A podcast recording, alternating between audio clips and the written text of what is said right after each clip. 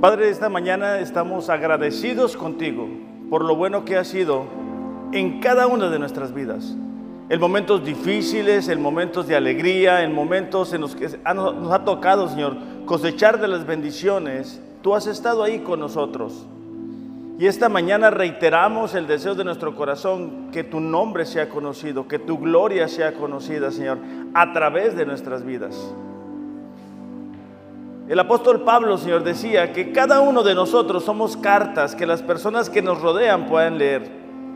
Ayúdanos, Padre, a alinear nuestra voluntad a la tuya de tal manera que la gente te pueda conocer a través de nosotros. Ayúdanos a ser el reflejo de tu santidad a donde quiera que vamos, Señor. No son únicamente cantos, Padre son expresiones que nacen de lo profundo de un corazón agradecido. Te damos gracias en esta mañana, Señor, en el nombre de Jesús. Amén. ¿Por qué no le damos un aplauso a nuestro Dios? Podemos tomar nuestro lugar, Cecia, qué gusto verla, Cecia, da mucho gusto, aunque sean los ojitos mirarle, ¿verdad? Con eso es suficiente.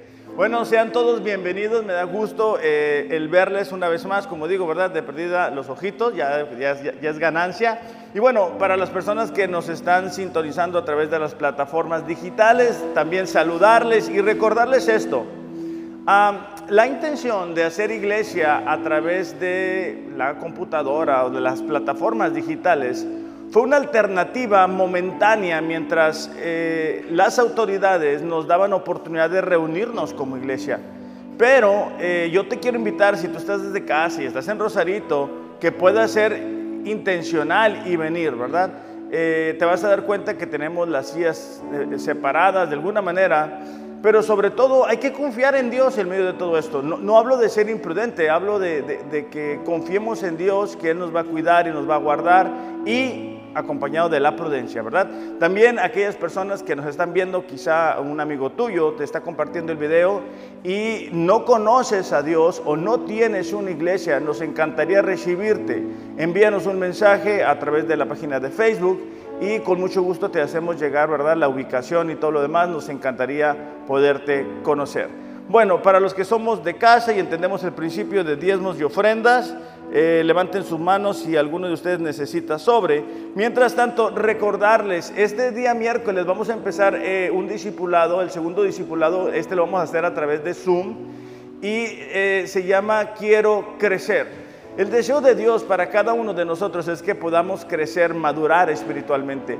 Y a lo mejor es tu deseo, ¿verdad? El, crecer, el madurar, pero no has logrado hacerlo o no encuentras las herramientas para hacerlo. Bueno, a través de este discipulado de seis semanas lo vamos a ir desarrollando y vamos a ir avanzando.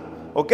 También una vez más les recuerdo, eh, en un par de semanas vamos a comenzar eh, los grupos de mujeres y de hombres, así que este, sé que va a tomar un poco de disciplina, vamos a decirlo así, no porque nos acostumbramos, ya la gente también se acostumbró a ver la iglesia por el teléfono o todo lo demás eh, a través de las plataformas digitales, pero el propósito de Dios es que podamos compartir tiempo juntos, que oremos unos por otros, que nos exhortemos unos a otros. Y claro, si es necesario, nos corrijamos unos a otros. Entonces, bueno, eh, sigamos eh, expectantes, ¿verdad? De lo que va a traer Dios a esta su iglesia.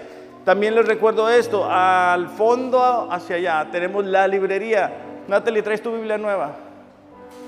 Ah, ok, Natalie trae su espada nueva, me da mucho gusto. Si tú no tienes, ¿verdad? Eh, una Biblia, bueno, este, puedes adquirirla al final o para nuestros amigos que nos están sintonizando, también comentarles, ¿verdad? Tenemos eh, este ministerio que tiene como propósito obtener los recursos espirituales para las personas, pero también de alguna manera nos permite a nosotros seguir avanzando como iglesia. Envíanos un mensaje, la librería se llama Siete Pilares, tenemos los diferentes canales para que, bueno, puedas ser atendido o atendida según sea el caso. Bueno, vamos a tomar nuestros sobres de diezmos y ofrendas, vamos a orar, vamos a pedirle a Dios que nos ayude en todo esto. Padre, te damos gracias en esta mañana una vez más por tu amor, por tu fidelidad. Cada uno de nosotros, Señor, va a poner en este sobre conforme tú nos has prosperado. Pero sobre todo, Señor, con la actitud de agradecimiento. Tus promesas, Señor, son tan grandes en cuanto al dinero. en cuanto a nuestra prosperidad, en cuanto a que nuestras necesidades pueden ser suplidas. Ayúdanos a creer en ti. Ayúdanos a confiar que lo que tú has puesto en tu palabra es una promesa que no será cambiada. Te pido, Señor, que tú bendigas de una manera especial al dador alegre, que nos ayudes a seguir avanzando como iglesia en los diferentes proyectos que tú tienes para Sedes Rosarito. En el nombre de Jesús, amén. ¿Podemos pasar, por favor? Ahí está.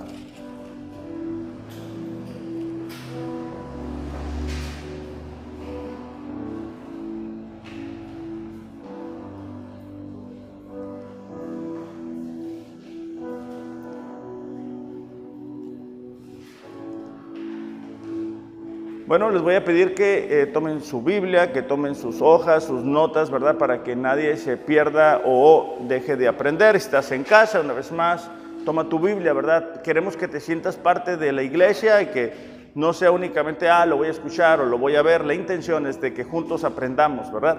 Vamos a orar. Padre, gracias en esta mañana. Pedimos que tu palabra no regrese vacía, Padre. Habla a nuestros corazones, ayúdanos a aprender lo que tú tienes para cada uno de nosotros. Pedimos que no, que no permitas que la distracción, Señor, nos, nos haga perder la oportunidad en esta mañana de aprender lo que tú tienes para nuestras vidas. En el nombre de Jesús, amén.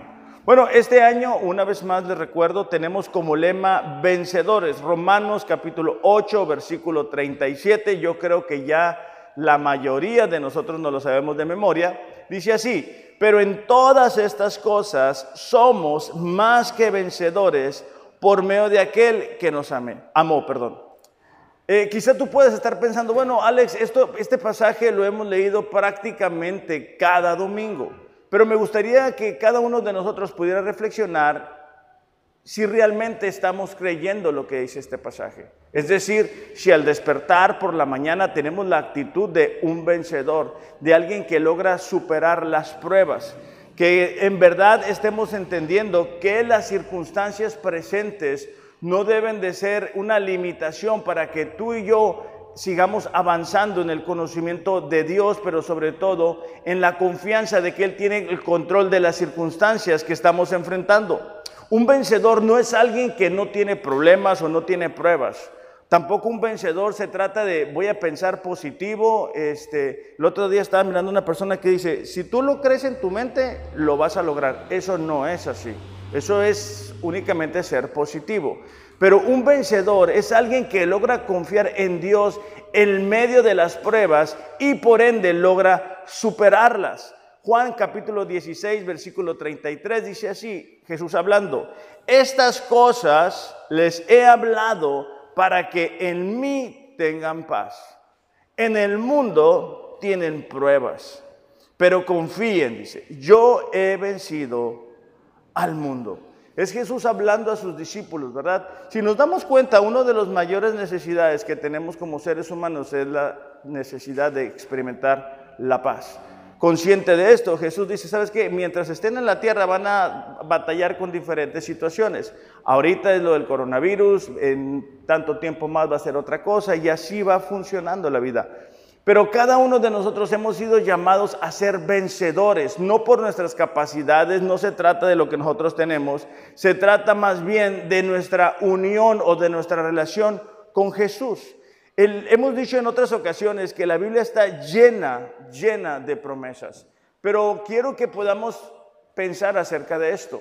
¿Qué tanto queremos las promesas de Dios? O sea, como, como para enfrentar la oposición, ¿qué tanto quieres tú que las más de 3.500 promesas que están en este libro se vuelvan una realidad? Los deseas lo suficiente como para lograr superar la espera? ¿Cuántas veces, verdad? Nosotros creemos que Dios se ha olvidado de nuestras necesidades. ¿Cuántas veces nosotros pensamos, bueno, como que Dios ya se tardó? Bueno, para ser un vencedor vamos a tener que superar esos momentos de espera. También, ¿verdad? Si estamos rodeados de personas que no sean cristianas, eh, vas a tener que ignorar esos comentarios de personas que te van a decir por qué las promesas de Dios no se pueden hacer realidad en tu vida. Un vencedor es capaz de superar uno y mil obstáculos para alcanzar el plan y el propósito de Dios para sus vidas. No debemos de considerar la idea de tirar la toalla. No debemos de considerar la idea de decir, bueno, las promesas de Dios es para ciertas personas, yo me voy a conformar con esto, yo me voy a limitar con esto otro, siempre ha sido así en mi vida, no he logrado dejar este hábito, no he logrado dejar este vicio, no he logrado, perdón, dejar esta relación. Bueno, tienes que cambiar esa manera de pensar, porque Dios no nos ha llamado a vivir una vida limitada, sino una vida de libertad, una vida en victoria. Y de lo que quiero hablar en esta mañana es la segunda característica de un vencedor. Y es que un vencedor no se rinde. Un vencedor no se rinde, sin importar las circunstancias, sin importar las emociones, sin importar los sentimientos, ¿verdad? Nosotros necesitamos ah, seguir confiando que vamos a salir victoriosos. No sé si a ustedes les pasa, pero yo cada domingo cada domingo sufro en casa para poder salir, ¿verdad? Yo estoy desesperado, yo ya me quiero venir para acá, pero mi esposa, bueno, como pueden escuchar también el niño, ¿verdad? Se está quejando, es un problema salir de casa. Y cada domingo digo, bueno, vamos a salir más temprano, vamos a salir más temprano. Y bueno, ahí vamos, ¿verdad? De alguna manera. Y muchas veces hay cosas en nuestras vidas que nos hacen tirar la toalla, que nos hacen vivir muy por debajo de lo que Dios tiene para cada uno de nosotros. No tenemos gozo, no tenemos paz, no tenemos alegría, no estamos experimentando las bendiciones de Dios, no estamos confiando en Dios en medio de las pruebas, porque cuando tú tienes la actitud de un vencedor, tú estás expectante de lo que Dios va a hacer, en tu vida y a través de tu vida. Pero cuando tú ya estás rendido, ¿verdad? Cuando tú ya nada más vienes por venir, tu corazón no está aquí, tu corazón está fuera de este edificio, tu corazón no está cercano con Dios, difícilmente vas a lograr mantenerte firme en medio de las pruebas. Segunda de Corintios capítulo 4 versículo 18, el apóstol Pablo hablando dice así, así que no miramos las dificultades que ahora vemos Fíjate esto, ¿eh? No miramos las dificultades que ahora vemos. En cambio, fijamos nuestra vista en cosas que no pueden verse. Ahorita lo vamos a explicar. Pues las cosas que ahora podemos ver pronto se habrán ido, pero las cosas que no podemos ver permanecerán para siempre. Lo que Pablo está diciendo dice, no miramos las dificultades que ahora vemos, Pablo parece que, así como digo yo, ¿verdad? Se le hace bolas el engrudo, porque dice, no miramos las dificultades que ahora vemos. Entonces, ¿las miramos o no las miramos? Dice, en cambio, dice, fijamos nuestras, nuestra vista en cosas que no pueden verse. Básicamente lo que Pablo está diciendo es que nosotros como vencedores no estamos enfocados en las circunstancias, en las pruebas, en las adversidades, sino que nuestros, nuestros ojos espirituales están puestos en la confianza en Jesús, en Dios. Y de esa manera es que podemos seguir adelante. Si tú y yo únicamente, ¿verdad? Nos enfocamos en lo difícil que están las cosas, en la nueva normalidad, en cómo va a afectar esto a Rosarito, en cómo va a afectar esto a nuestra economía, en que nos vamos a, a desanimar vamos a terminar tirando la toalla. Si tú te enfocas en ti mismo, en tus capacidades, en tus dones, en tus talentos, te vas a desanimar. Lo que Pablo nos está diciendo es que no debemos de poner los ojos alrededor, tenemos que poner nuestros ojos en Dios, a través de la oración, a través de la lectura de la Biblia, a través de cuidar nuestro corazón.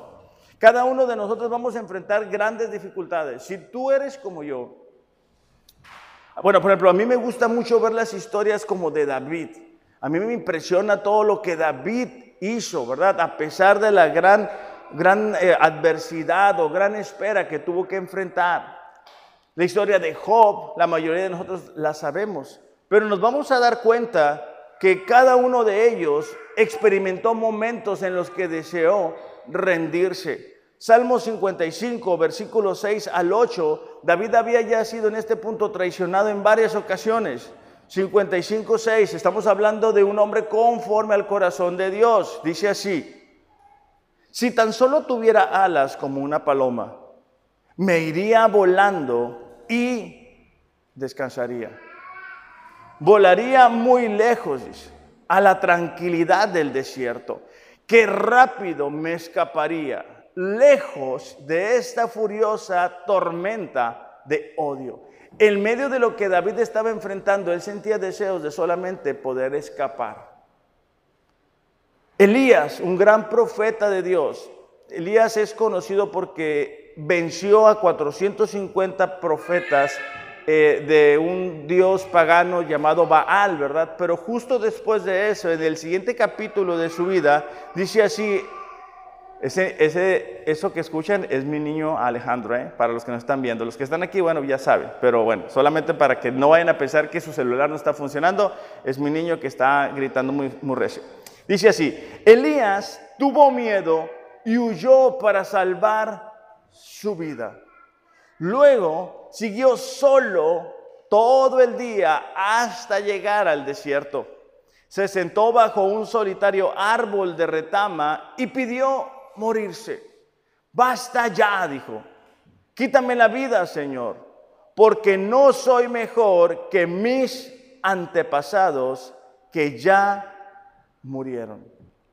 Otro gran hombre de Dios fue Job. Todos sabemos la historia. Job perdió todo lo que tenía, atravesó unas grandes pruebas, pero a pesar de eso logró ser vencedor. Pero en ese proceso, mira lo que él dice, ¿Por qué no nací muerto? ¿Por qué no morí al salir del vientre? O sea, la razón que te estoy leyendo estos pasajes es para que te des cuenta que de alguna manera el sentir desánimo, el sentir cansancio es normal para el ser humano, porque va a haber momentos en que las circunstancias en lo que estamos viendo no es lo que nosotros quisiéramos hacer. Pero lo importante es que en medio de esos momentos podamos recurrir a Dios. lo importante en medio de esos momentos es que podamos recordar que si nuestra unión con Dios está viva, podemos ser más que vencedores. A mí me llama la atención cómo Job se mantuvo fiel, cómo se mantuvo firme, cómo pudo experimentar doble bendición de parte de Dios. Yo, uno quisiera ser así, ¿verdad? Pero no quieres pasar por las pruebas. A mí me impresiona cómo Dios tomó a David desde ser un pastorcillo de ovejas hasta ser el rey más importante de una nación. Pero, si tú me preguntas, yo no quisiera pasar por todas las pruebas que David enfrentó, pero es parte del proceso de la vida cristiana. No podemos ser vencedores si no hemos vencido nada. O sea, necesitamos eh, entender esta verdad. O sea, como cristianos vamos a enfrentar gran adversidad. Jesús dijo, ¿sabes qué? En el mundo van a tener aflicción, pruebas, tribulaciones, pero confíen porque yo he vencido al mundo. Es decir, la victoria la obtuvo Jesús por nosotros. Pero cuando tú y yo estamos en comunión con Dios, enfrentamos las pruebas, enfrentamos las dificultades de una manera muy diferente. La razón que muchas veces estamos rindiéndonos o tirando la toalla es porque hemos dejado de orar, hemos dejado de leer la Biblia, hemos dejado de recordar las promesas que tiene Dios para nuestras vidas. Nuestro Dios es un Dios que está atento a nuestras oraciones. Quizá tú como yo, también yo estoy esperando que Dios haga muchas cosas.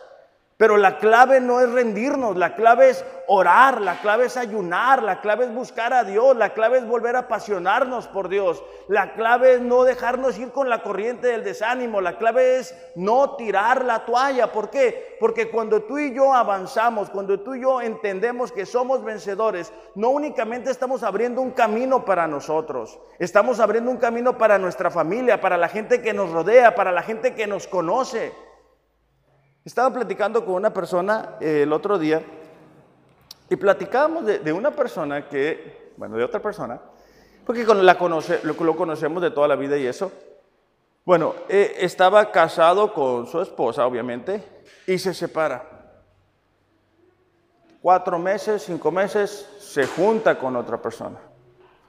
Se deja de esa persona. Tres, cuatro meses y se vuelve a juntar con otra persona. Y bueno, la, gente que conoce a este, a este, este muchacho, ¿te imaginas el testimonio que está viendo de parte de Dios? O sea, tenemos que tener cuidado con nuestro testimonio. Tenemos que recordar que la gente necesita ver que tú y yo vencemos lo que ellos están enfrentando el día de hoy. Que nosotros superamos diferentes vicios, diferentes hábitos, diferentes formas, diferentes carencias en nuestro carácter y que hemos logrado avanzar. Pero si yo no logro abrir un camino para mi familia, ¿cómo espero que mi familia venga? Si yo en el trabajo, ¿verdad? Soy el que más grita, soy el que más se enoja, soy el que más maldice. No estoy venciendo el ambiente o las circunstancias en las que yo me estoy enfrentando. Si en mi lugar de trabajo, ¿verdad? Yo soy el más tranza, yo soy el que no digo nada, ¿verdad? Pero por abajo del agua hago cosas. ¿Cómo puedo hablar de un Dios de santidad? ¿Cómo puedo compartirle a las personas que me rodean, ¿verdad? De un Dios que es santo, de un Dios que es capaz de proveer para mí, para mi familia. Entonces, tenemos que superar también la duda, la condena, la flojera. Muchas veces no nos damos cuenta, pero tendemos a qué? A dejarlo para mañana. Mañana voy a empezar a hacer esto. Mañana voy a empezar a leer la Biblia. No voy a entrar a este discipulado, voy a entrar al otro. Después, más adelante, que lo haga alguien más. ¿Yo quién soy? Mejor no, estoy cansado. No, necesitamos despertar. Si vamos a ser vencedores, necesitamos entender que un vencedor no se rinde a pesar de lo que estemos enfrentando. Cada uno de nosotros hemos sido llamados a salir de nuestra comodidad. Yo sé, ¿verdad?, que con frecuencia caemos en esa comodidad. No está pasando nada. No estamos enfrentando una prueba. Nadie se está muriendo en la casa, gracias a Dios. Entonces, lo que hacemos es nos ponemos cómodos, nos ponemos relajados. Pero Dios no nos llamó a estar cómodos. Dios nos llamó a vencer la adversidad, a ser la luz del mundo, a ser la sal para la vida de las personas que nos rodean. Cuando tú y yo miramos las historias de David, de Job, de Elías, de Pablo, de los discípulos. ¿te emociona? Dices tú, wow, ese es nuestro Dios. Es lo mismo que la gente a nuestro alrededor debería de estar viendo viendo cómo nuestro Dios nos acompaña en medio de todo eso. Existe el peligro, ¿verdad?, de venir únicamente de manera sistemática, sin pasión, solamente por cumplir. Y eso no es el deseo de Dios. No debemos de despertar si nos hemos sentido como adormecidos y decir, sabes que yo no quiero estar viviendo así. Yo no quiero limitarme, yo no quiero conformarme con menos. En los minutos que me quedan, Vamos a leer una historia que se encuentra en el libro de jueces. Les voy a pedir que busquen en sus Biblias y en casa también, ¿verdad? El libro de jueces. Eh, el libro de jueces es muy interesante porque cubre desde el libro de Josué hasta el primer rey Saúl. Y bueno, es un tiempo muy triste porque en este tiempo el pueblo de Israel ha perdido su corazón. El pueblo de Israel, lejos de estar disfrutando de las bendiciones de la tierra que Dios les había dado, ahora se están conformando con mucho, pero mucho menos. Pero lo interesante es que a pesar de que se encontraban en esas circunstancias, Dios seguía disponible para ellos. Dios quería seguir actuando en sus vidas. Jueces capítulo 6, versículo 1, ¿ya lo tenemos?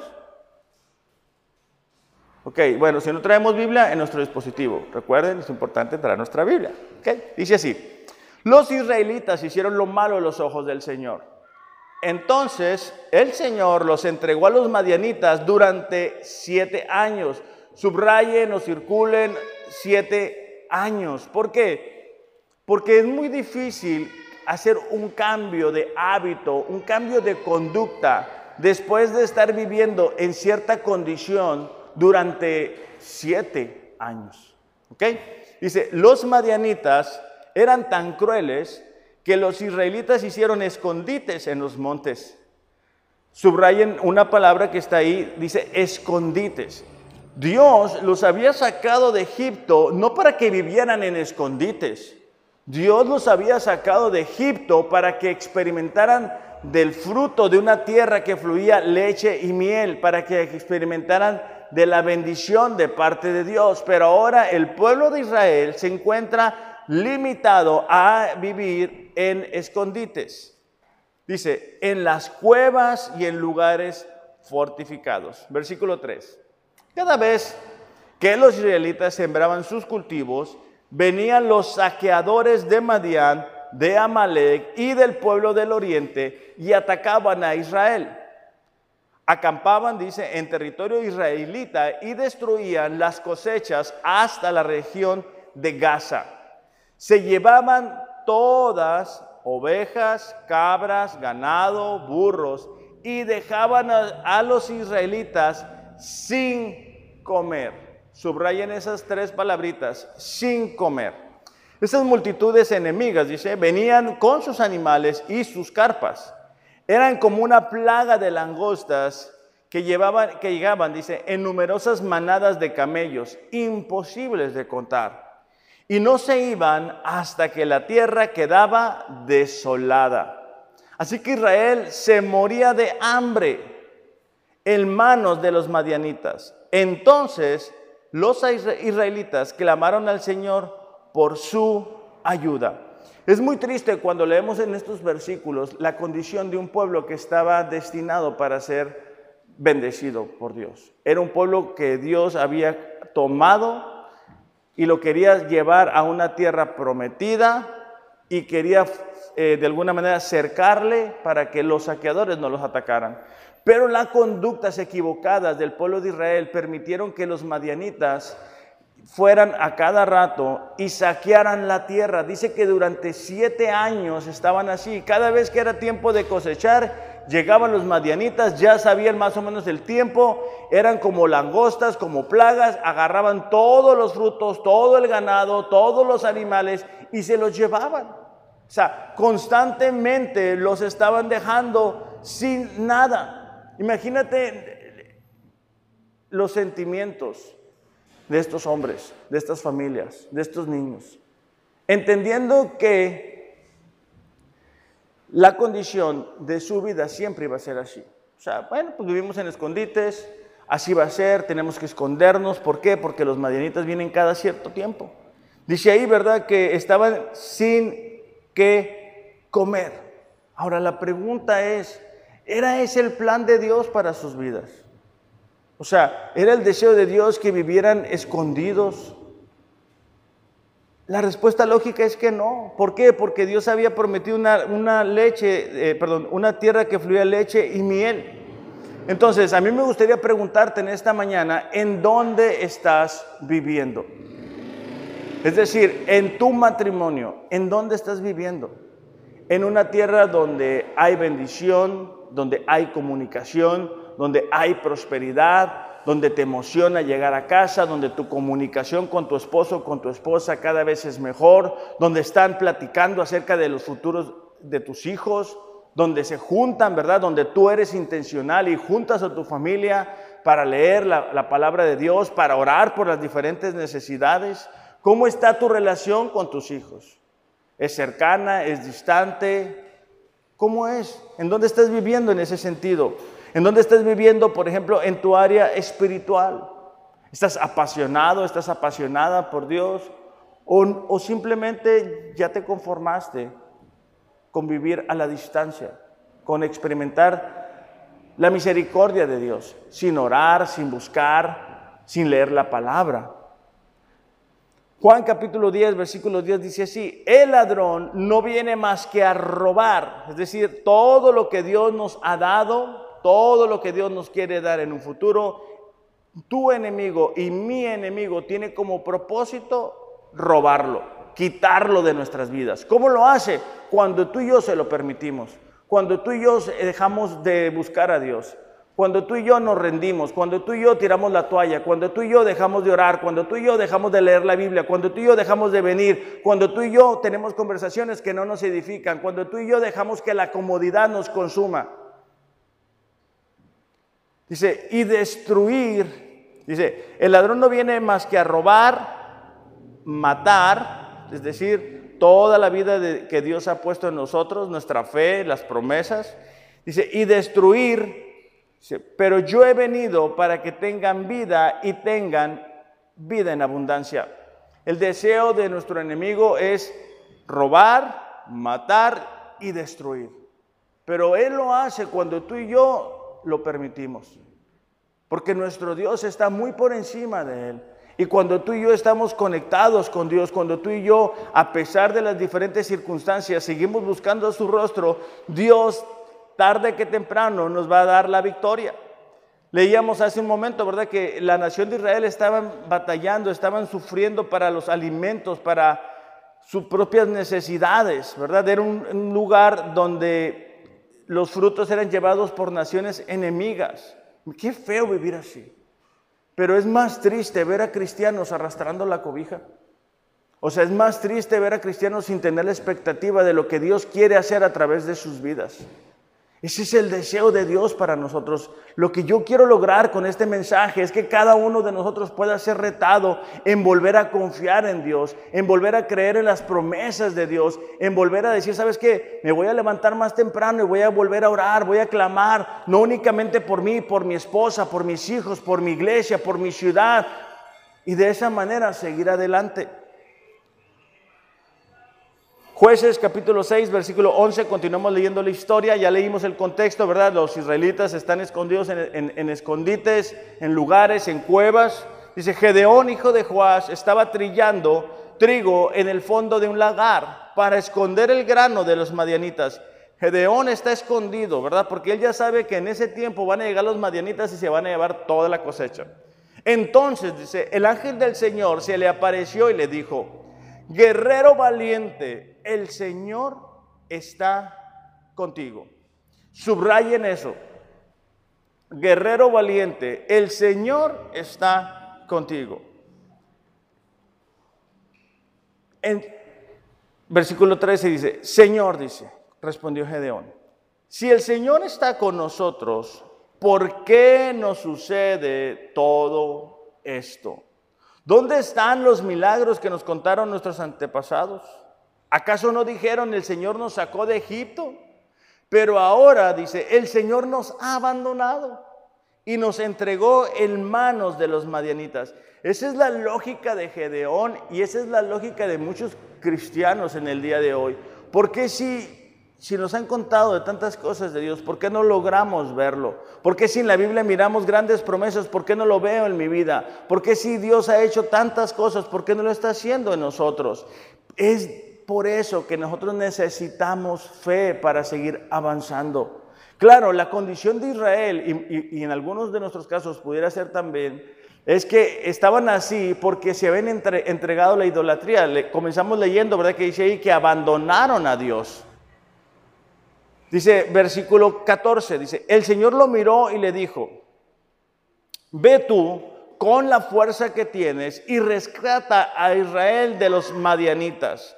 Yo soy quien te envía. Pero, Señor, respondió Gedeón, ¿cómo podré yo rescatar a Israel? Mi clan es el más débil de todas las tribus de Manasés. Yo soy el de menor importancia en mi familia. Esto lo leemos de manera muy constante. Cada vez que Dios llama a una persona, lo vemos en la historia de Moisés, lo leemos en la historia de Jeremías, y es algo muy repetitivo, aún en la historia de David, ¿verdad? Que uno dice, ¿quién soy yo? Pero no se trata de quién soy yo, se trata de quién está conmigo. Unos versículos antes del versículo 12 eh, dice, el Señor está contigo. La razón por la cual tú y yo podemos creer que vamos a salir victoriosos en medio de lo que estamos enfrentando es porque Dios está con nosotros. No sé cuántas veces, ¿verdad? Tú has dicho eso. O sea, ves un pasaje, te emocionas, te dan ganas de echarle ganas, pero después vienes tus circunstancias, después de uno, dos días, tres días, no pasa nada, no cambia nada, y pues sí, cierto, ¿quién soy yo? Y volvemos a nuestra vida limitada. Volvemos a lo que estamos acostumbrados a hacer. Imagínate el impacto para Gedeón, que Dios le diga, ¿sabes qué? Tú vas a salir adelante y no únicamente tú, tú vas a abrir brecha, tú vas a abrir camino para toda una nación. Versículo 16. Eh, Ariel, ¿pueden pasar los muchachos, por favor? Dice, el Señor le dijo, yo estaré contigo y dice, destruirás a los madianitas como si estuvieras luchando contra un solo hombre. Muchas veces pensamos que al enfrentar una situación no vamos a poder lograr la victoria. Lo miramos tan difícil, tan complicado, mucho más grande que nosotros. Pero la promesa que Dios le hace a Gedeón es la misma que nos hace a nosotros. Yo estaré contigo. O sea, es importante que tú creas que Dios está contigo, que Dios está contigo para ayudarte, que Dios está contigo para fortalecerte, que Dios está contigo para, de alguna manera, que tú no te sientas solo, no te sientas sola. Está ahí para darte la vida que tú necesitas, la paz que necesitas, el dominio propio que tú necesitas sin importar lo que podamos estar enfrentando, ¿verdad? Es importante decir, ¿sabes qué? Jesús está viviendo en mi interior. No estoy solo, no estoy sola, no tengo que enfrentar esta gran prueba con mis capacidades. Es normal, hemos leído David, Job, Isaí, Elías y grandes Jeremías enfrentaron esos momentos de decir, ¿sabes qué? Ya me rendí. Yo ya no quiero seguir adelante, yo ya no quiero avanzar, yo ya no me quiero seguir esforzando, yo ya me conformé con esto. O sea, Así es la vida cristiana. Hasta aquí voy a llegar. Y para Dios hay mucho más. Si tú y yo el día de hoy estamos respirando, es porque Dios tiene un propósito para nuestras vidas.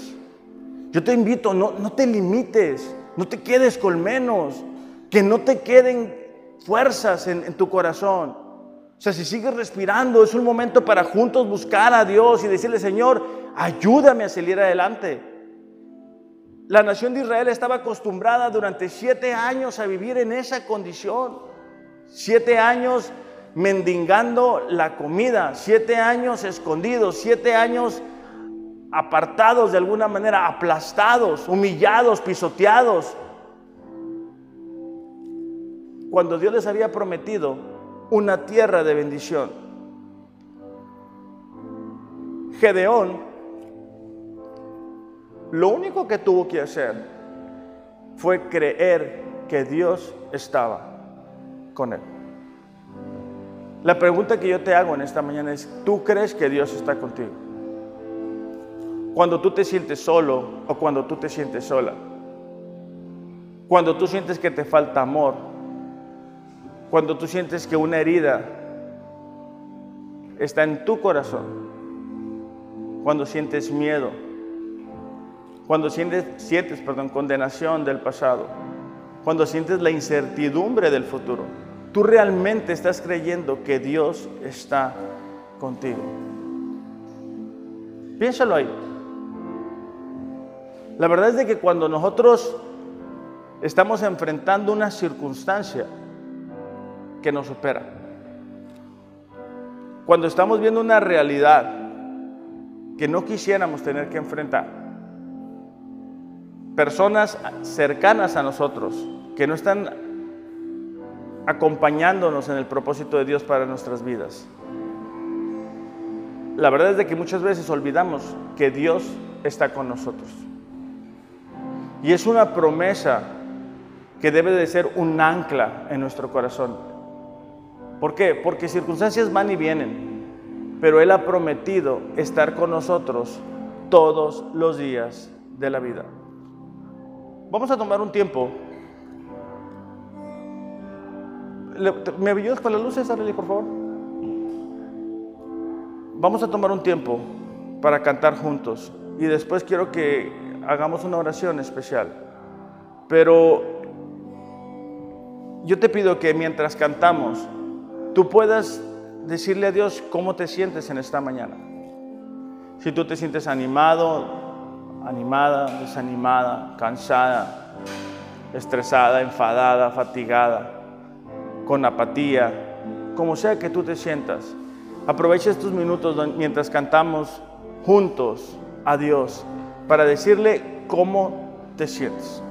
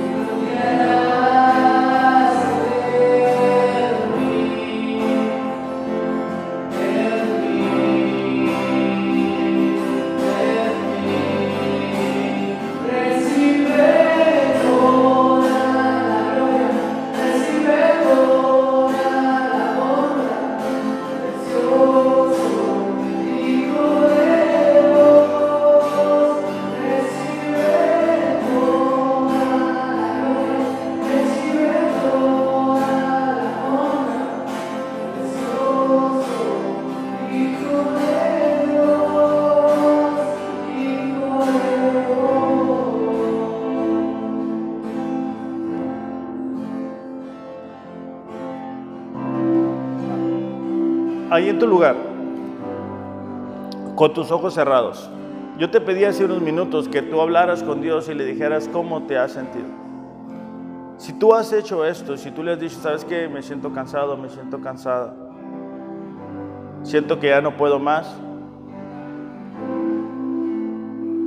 siento que las circunstancias me superan, siento que no tengo lo que se necesita, siento que no me puedes usar o quizá no me quieras usar. La respuesta es la misma.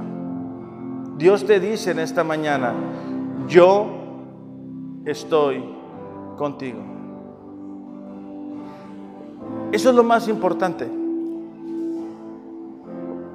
Porque mientras adoramos a Dios, mientras tenemos nuestras manos levantadas, nuestro corazón levantado, la paz que sobrepasa todo entendimiento guarda nuestros corazones. Pero eso no es algo que únicamente se queda aquí. Eso es algo que tú y yo necesitamos hacer a donde quiera que vamos. Poder recordar que Dios ha prometido estar con nosotros nos ayuda a ser vencedores. Porque cuando tú y yo sentimos no poder más, en Él encontramos la fuerza para seguir adelante.